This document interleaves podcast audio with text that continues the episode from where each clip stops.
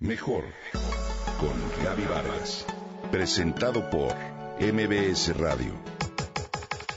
Mejor con Gaby Vargas.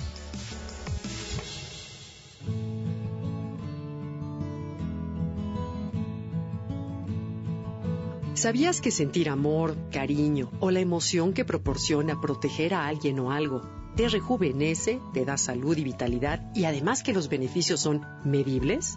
Y por el contrario, no tener esta gama de emociones, además de que resta sentido a la vida, puede generar depresión, enfermedad y envejecimiento prematuro, ya que el cuerpo en este último caso literalmente no tiene motivo para regenerarse. Cuando por las venas de una persona circula la renovadora energía del amor, de inmediato se nota en su andar, en el aprecio que tiene por la vida, en su tono de voz y en el brillo de los ojos. Además, en el organismo aumentan los niveles de inmunoglobulina A, el anticuerpo que se encuentra en la saliva, las lágrimas y en otras secreciones. Este anticuerpo es nuestra primera línea de defensa en contra de patógenos invasores y una manera importante de medir la salud de nuestro sistema inmunológico. Lo anterior es válido aún si el cariño se dirige a una mascota. Y quienes amamos a los animales comprendemos a fondo este tipo de afecto.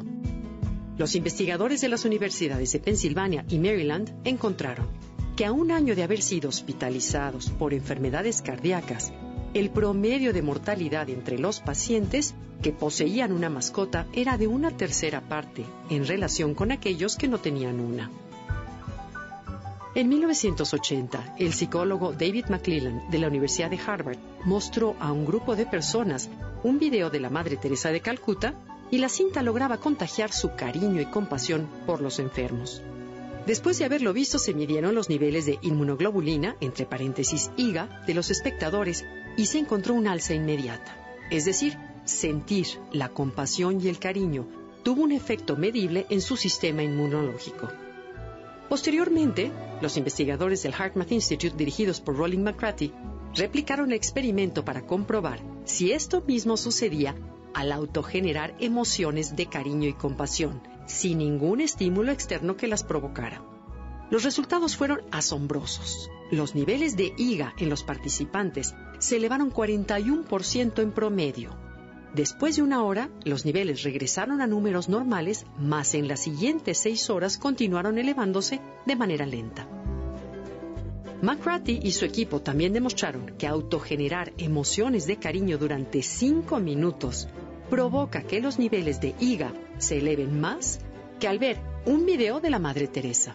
Una semana después, como se narra en el libro de HeartMath Solution, a los mismos participantes se les pidió que durante cinco minutos recrearan en su mente de la mejor manera posible la sensación de enojo o rabia provocada por algún suceso en su vida y nuevamente midieron sus niveles de IGA. Pues, ¿qué crees? Con el enojo de inmediato hubo un incremento de 18%, pero una hora después, sus niveles de IGA cayeron muy por debajo en el que estaban cuando comenzaron la prueba y seis horas después todavía no regresaban a sus niveles normales. Esto significa que bastan cinco minutos de enojo para que la eficiencia de nuestro sistema inmunológico se dañe por más de seis horas. ¿No es increíble? Al cuerpo le cuesta mucho trabajo recuperar el balance una vez que el enojo se dispara. La invitación es a sentir y enfocarnos de manera consciente en las emociones de amor, cariño, protección hacia los seres humanos o hacia los animales. El poder que tienen estos sentimientos para elevar significativamente nuestro sistema inmunológico, rejuvenecernos y darnos salud y vitalidad es increíble. Y la receta es fácil, ¿no?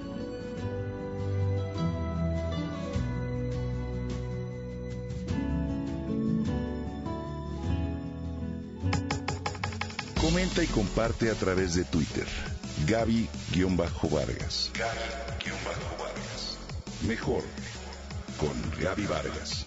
Presentado por MBS Radio.